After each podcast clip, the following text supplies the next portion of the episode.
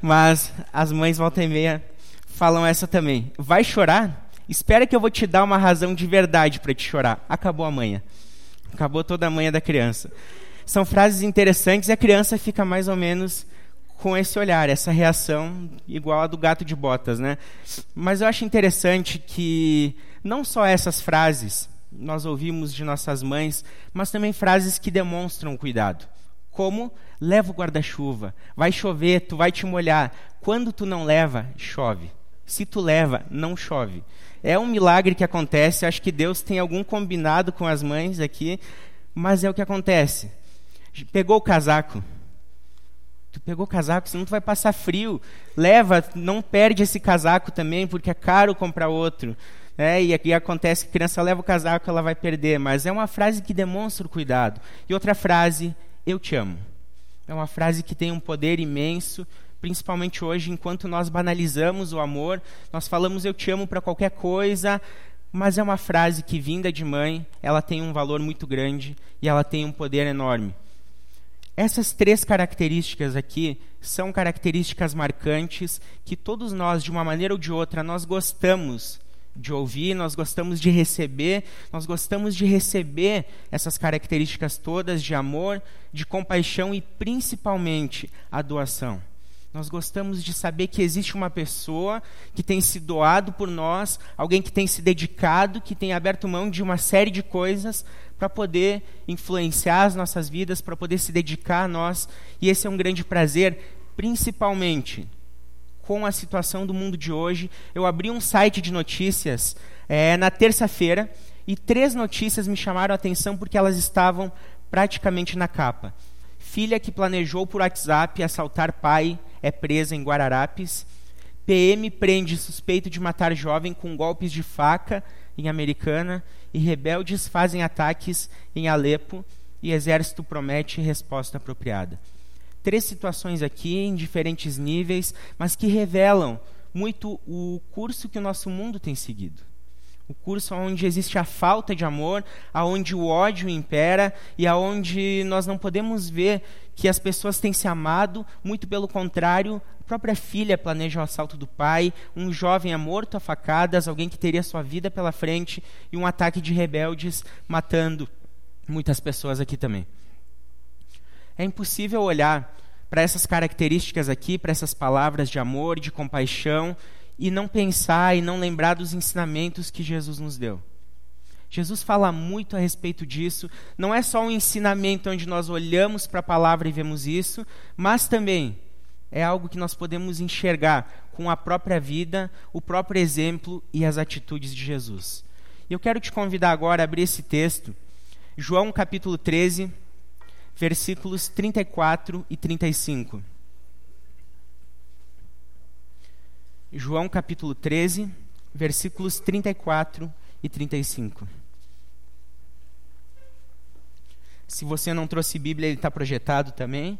Você pode acompanhar aqui comigo.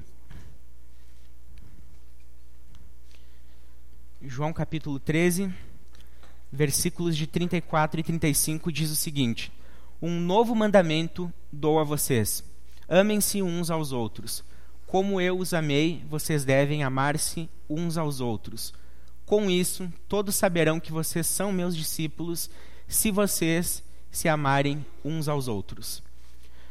Eu gosto bastante desse texto, porque Jesus aqui começa dizendo: Um novo mandamento dou a vocês. Primeiro lugar, nós vemos aqui, mas eu acho interessante que algum tempo atrás, se você voltar à sua Bíblia, Jesus ele praticamente resume o que significa a lei primeiro lugar, amar o teu Deus acima de todas as coisas, e em segundo lugar, amar o teu próximo como a ti mesmo. Jesus faz um resumo e coloca uh, todos os mandamentos que são encaixados dentro desses dois. Mas o que eu acho interessante aqui é que Jesus não está querendo dar simplesmente um novo mandamento, mas a parte principal daqui é o foco desse novo mandamento, é a profundidade desse amor, é um novo uh, patamar que Jesus coloca esse amor não mais como a ti mesmo. Não mais te amar somente como você se ama, porque esse amor é imperfeito. O amor que nós temos por nós mesmos também é imperfeito, e o que Jesus coloca aqui, como eu os amei. Jesus coloca o amor um nível completamente acima e é esse amor que ele espera por nós. O padrão do amor que os discípulos deveriam ter pelos outros, entre eles e pelo mundo, é aquele que Jesus derramou sobre eles. Esse é o verdadeiro amor que Jesus ensina aqui. E através do ensino, da correção e do exemplo, Jesus amou até o fim. Jesus amou até o fim através da correção, do ensino e também do exemplo. Mas para a gente entender a profundidade do amar uns aos outros, a gente precisa entender também o que, que significa como eu os amei. Nós precisamos entender, em primeiro lugar, para nós nos amarmos, em primeiro lugar, como aliança bíblica, e para nós amarmos a nossa sociedade, o nosso mundo, nós precisamos entender o que, que significa isso que Jesus falou, o que, que significa o como eu os amei, o que, que significa esse amor de Deus. Então, em primeiro lugar, o amor de Deus tem como base a compaixão. Essa é a primeira base do amor de Deus. Abre aí Mateus 9, 35 e 36, volta algumas páginas da tua Bíblia. Mateus capítulo 9, versículos 35 e 36.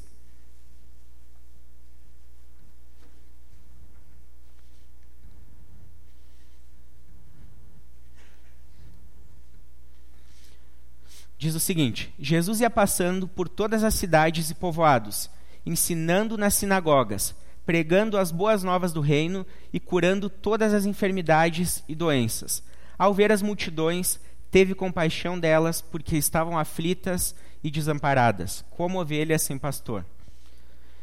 Eu acho interessante aqui que se nós olharmos para esse Jesus e como os evangelhos eles nos apresentam quem é Jesus, todos eles, a gente vai chegar a algumas conclusões bem interessantes. Em primeiro lugar, Jesus é o Messias que foi prometido a Israel é o Messias, é o libertador, é o grande salvador, aquele advogado junto ao Pai que iria pagar o preço pelos nossos pecados. Jesus é apresentado dessa maneira. Jesus é apresentado como um ungido de Deus, habitando nele toda a plenitude do próprio Deus, a imagem visível de um Deus invisível.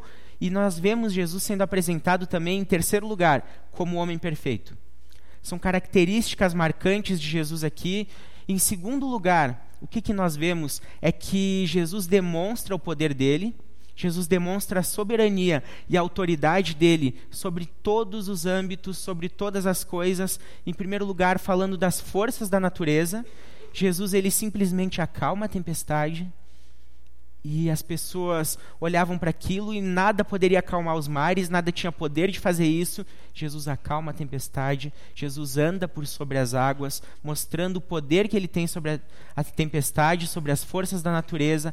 Jesus cura toda espécie de enfermidade, doenças incuráveis, doenças que não tinham nenhum tipo de tratamento. Jesus simplesmente retira delas, faz cegos voltar a ver, paralíticos andar, e Jesus mostra que a doença não é maior do que ele mesmo. Jesus demonstra que o seu poder é maior do que as forças, os demônios e qualquer elemento espiritual. Quando Jesus liberta as pessoas, quando Jesus liberta esses oprimidos, e Jesus, por último, mostra que nem mesmo a morte tem nenhum tipo de poder sobre ele. Quando Jesus ressuscita pessoas que já estavam mortas e mortas alguns dias, Jesus ressuscita, Jesus diz: Eu sou maior que a morte, e Jesus mesmo ressuscita, e nós vemos que o poder de Jesus é maior do que todas as coisas.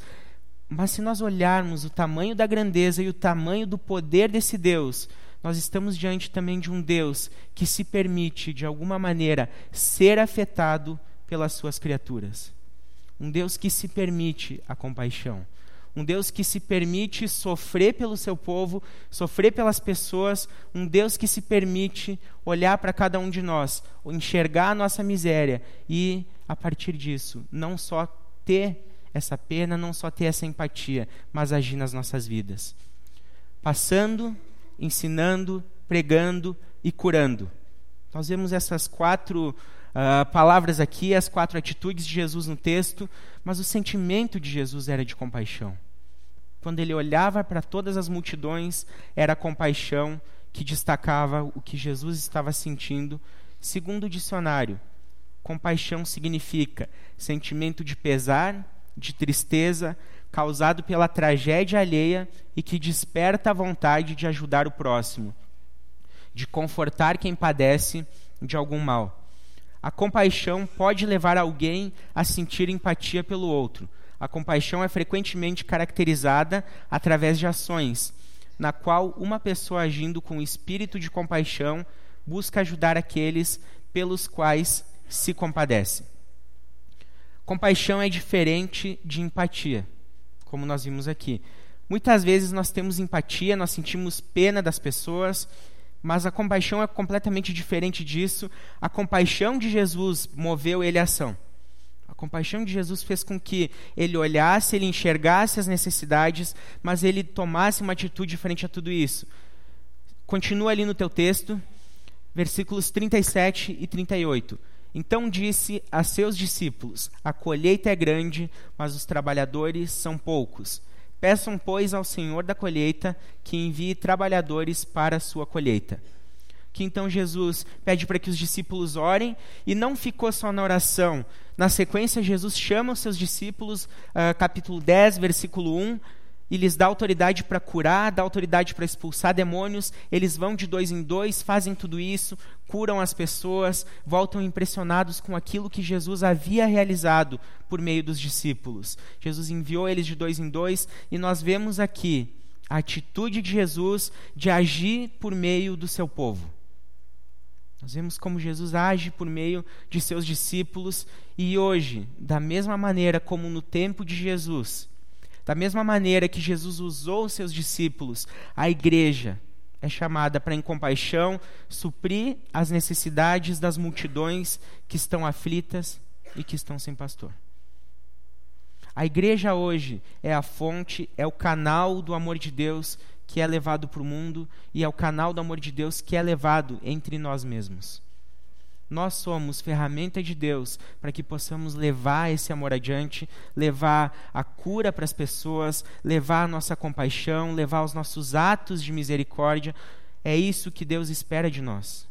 Nós, enquanto igrejas, somos, somos, a, somos a fonte, somos o canal do amor de Deus nesse mundo. Não somente necessidades físicas, não é assistencialismo, não é só dar o pão, mas necessidades espirituais que é isso o tempo inteiro que Jesus frisava. Antes de curar, em várias ocasiões, Jesus dizia: Os teus pecados estão perdoados. Que era muito mais importante ter os pecados perdoados do que somente receber a cura. Mas as duas coisas Jesus fazia, uma alinhada à outra. Deus demonstra a sua compaixão através de seus discípulos, tanto para nós cristãos que também muitas vezes passamos necessidade, precisamos do amor das pessoas, como também para o nosso mundo, para os não, não cristãos. Quem que precisa da nossa compaixão? Não sei se você já parou para pensar, quem hoje na sua vida, quem que te cerca, que talvez precisa da tua compaixão? Quem precisa desse amor da igreja? Os pobres precisam. Aqueles que não têm condições aqueles que não têm nada, aqueles que muitas vezes têm limitações em todas as áreas, os enfermos, aqueles que estão com doenças que não têm cura, não conseguem se curar de maneira alguma, as viúvas, os órfãos que passam necessidades e a carência de talvez não poder celebrar hoje um dia como das mães, aqueles que são injustiçados, também os ricos, os homossexuais, que hoje são completamente demonizados pela igreja.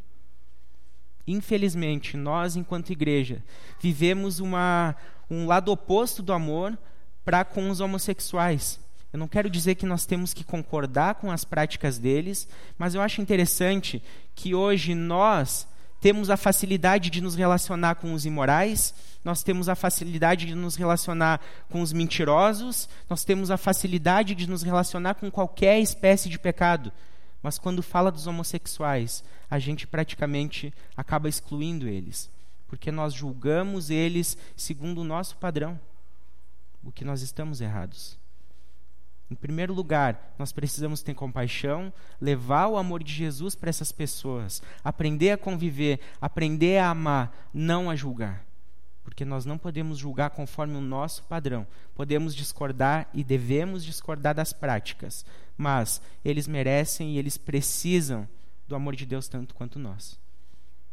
Nós precisamos mudar um pouco isso. Nós precisamos mudar essa visão de que existem níveis de pecado, porque todas as pessoas precisam do amor e da compaixão de Jesus. Os pecadores precisam. Qualquer pecado aqui, os criminosos, aqueles que cometem injustiça, principalmente os nossos governantes. Os cristãos têm demonstrado ódio. Os cristãos falam com raiva. Os cristãos falam com pesar, como se aquilo fosse o pior pecado do mundo. A gente sabe que sim é ruim, mas eles precisam da nossa misericórdia, eles precisam de Jesus. Aqueles que nos rejeitam também. Compaixão significa levar o outro a provar o amor de Deus esse pastor evangelista chamado Niles, ele tem uma frase que eu acho fantástica. Quando ele fala de evangelização, ele diz que evangelização é um mendigo contando ao outro onde encontrar pão. Eu acho essa frase excelente porque, em primeiro lugar, ele coloca a nossa condição. E a nossa condição é que nós somos mendigos, que nós encontramos o pão em Jesus. Mas as pessoas que estão ao nosso redor precisam saber onde encontrar também. As pessoas que estão ao nosso redor e que estão vivendo como mendigos precisam entender que só vão encontrar pão, só vão encontrar vida em Jesus. Evangelização é um mendigo contando ao outro onde encontrar pão. Muitas vezes nós escolhemos quem nós queremos demonstrar compaixão, quem é digno da nossa compaixão. E aqui está o nosso primeiro erro. Não cabe a nós julgar isso, de maneira alguma. Por consequência, nós vamos julgar também quem tem o direito e quem nós não devemos amar. Esse é um problema muito sério. Mas eu ouvi uma frase de um teólogo chamado Olavo Ribeiro. Muitos aqui conhecem, não tem nada a ver com o aumento que eu vou pedir daqui a pouco. Tá? Nós não amamos pessoas ideais, mas nós amamos pessoas reais.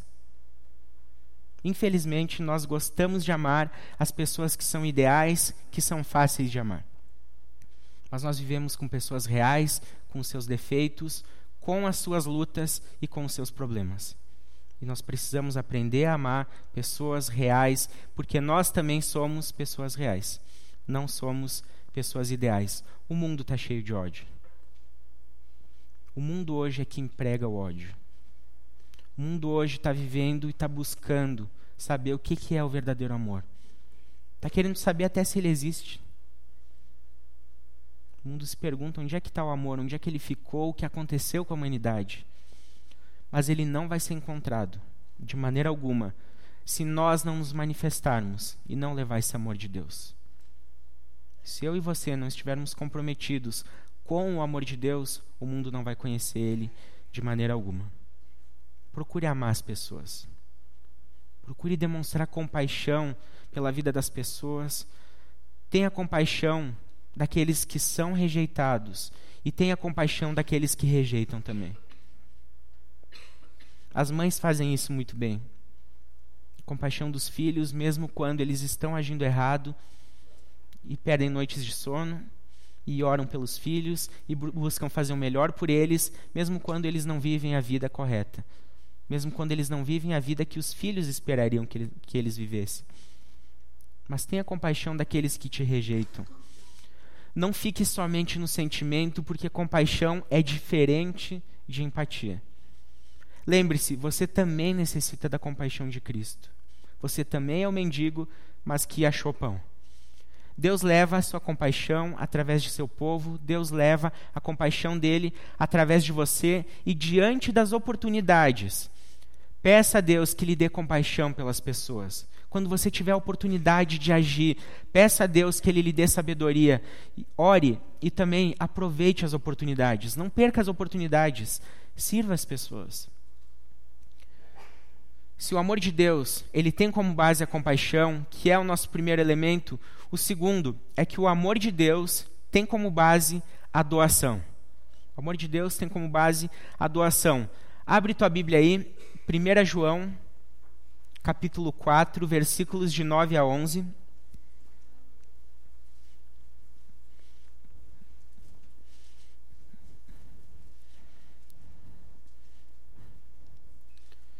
1 João capítulo 4, versículos de 9 a 11.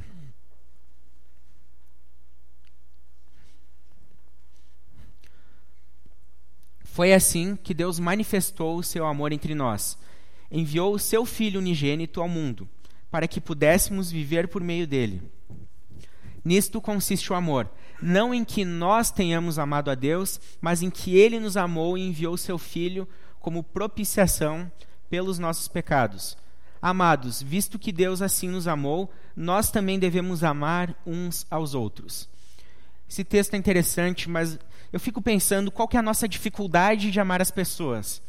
Eu creio que o amor, ele é um dos mandamentos mais difíceis de todos, principalmente quando o padrão dele é o amor de Deus. É um dos mandamentos mais difíceis de colocar em prática, porque a base do amor de Cristo a base desse amor de Deus é a incondicionalidade. Ele não tem como base, ele não tem como parâmetro aquilo que as pessoas fazem para nós, mas tem como base aquilo que Cristo já fez por nós e aquilo que Cristo continua fazendo. O amor, ele não diz respeito a, a, a, sentimento, muito pelo contrário, o amor diz respeito à decisão, o amor diz respeito à ação. Qual que é a importância da doação para o amor?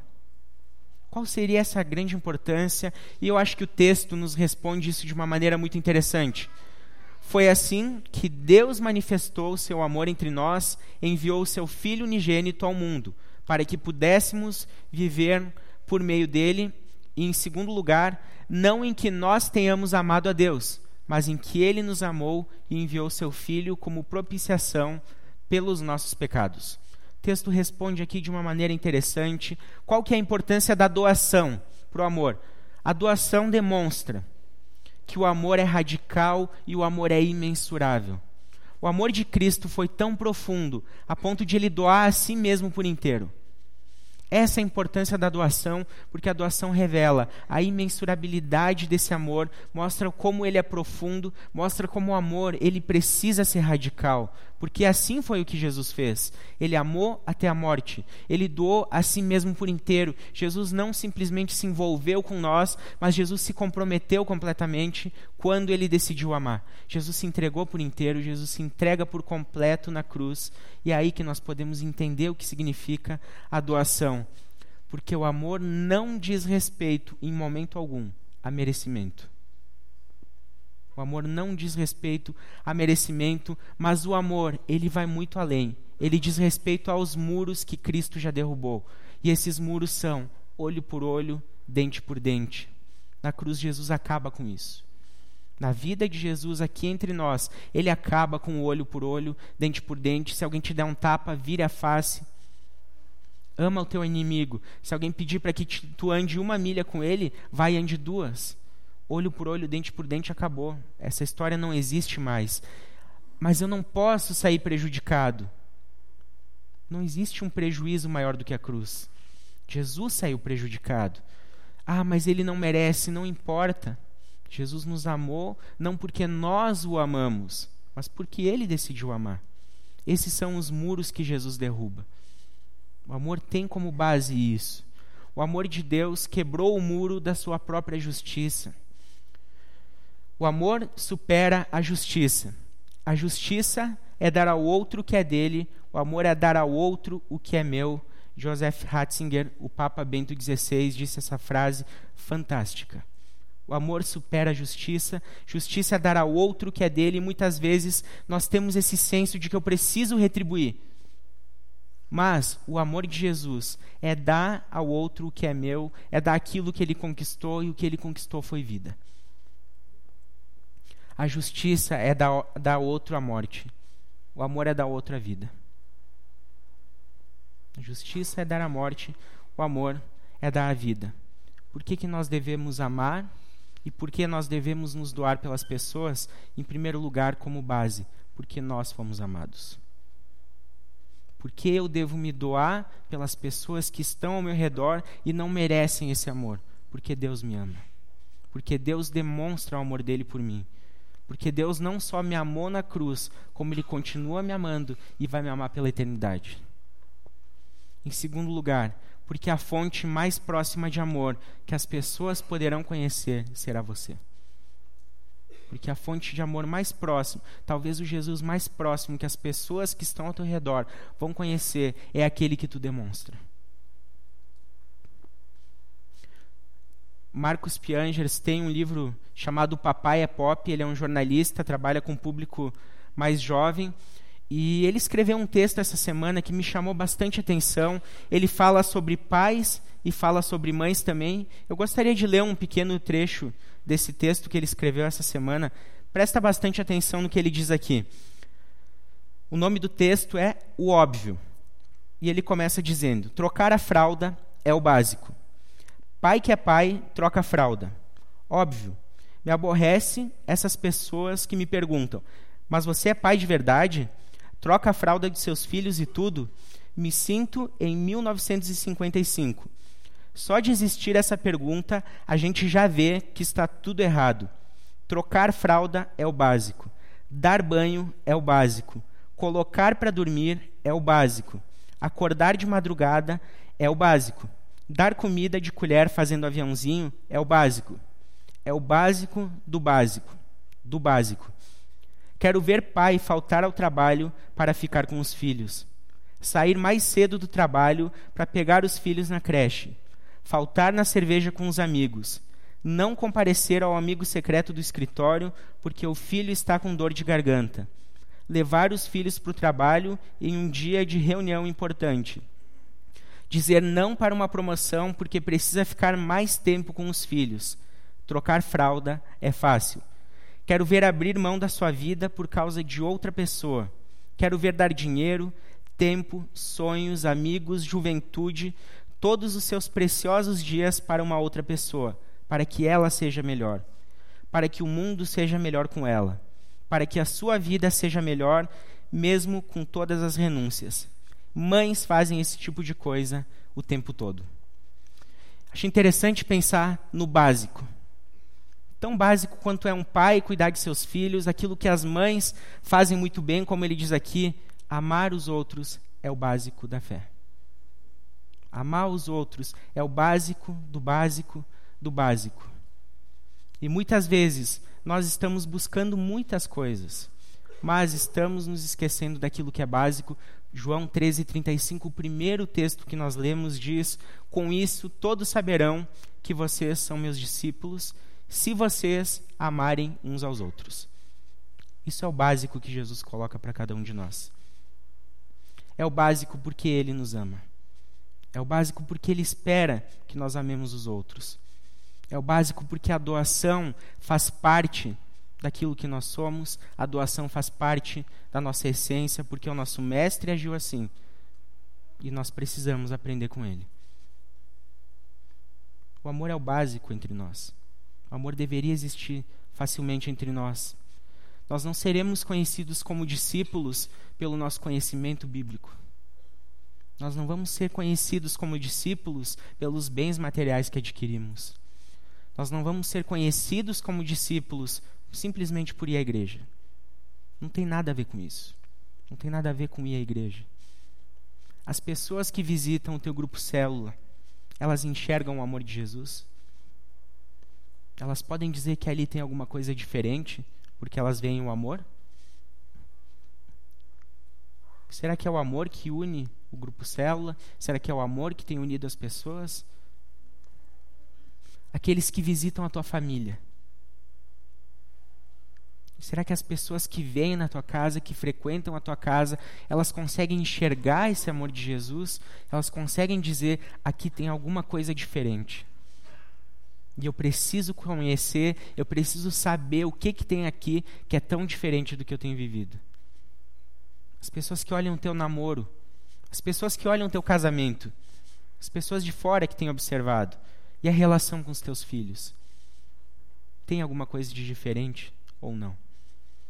Se não tiver, liga um alerta, liga aquela luz vermelha, porque tem algum problema muito sério aqui. Doação implica em renúncia e compromisso. Nós precisamos nos comprometer uns com os outros, nós precisamos nos doar e nós precisamos amar as pessoas que estão ao nosso redor. Esse é o nosso grande desafio. Se nós não estamos nos amando entre cristãos, nós estamos impedindo que Jesus haja no nosso meio. E se nós, enquanto igreja, não estamos amando o mundo, nós estamos em conflito com a nossa essência, que é refletir o amor de Jesus. Quero te convidar agora a baixar a tua cabeça. Vamos orar agora nesse momento e eu quero te pedir agora para que você reflita um pouco. Quem são as pessoas que você precisa amar? Quem são aquelas pessoas que você precisa trazer a tua compaixão?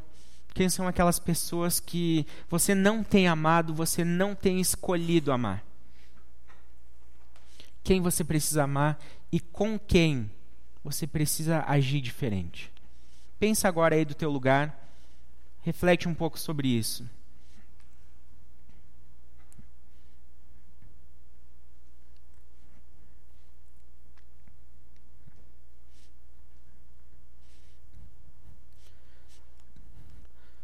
Conversa agora um pouquinho com Deus e pede para que Ele te dê compaixão pelas pessoas. Mesmo sentimento que Jesus olhou para você. Mesmo sentimento de compaixão que moveu Ele à ação.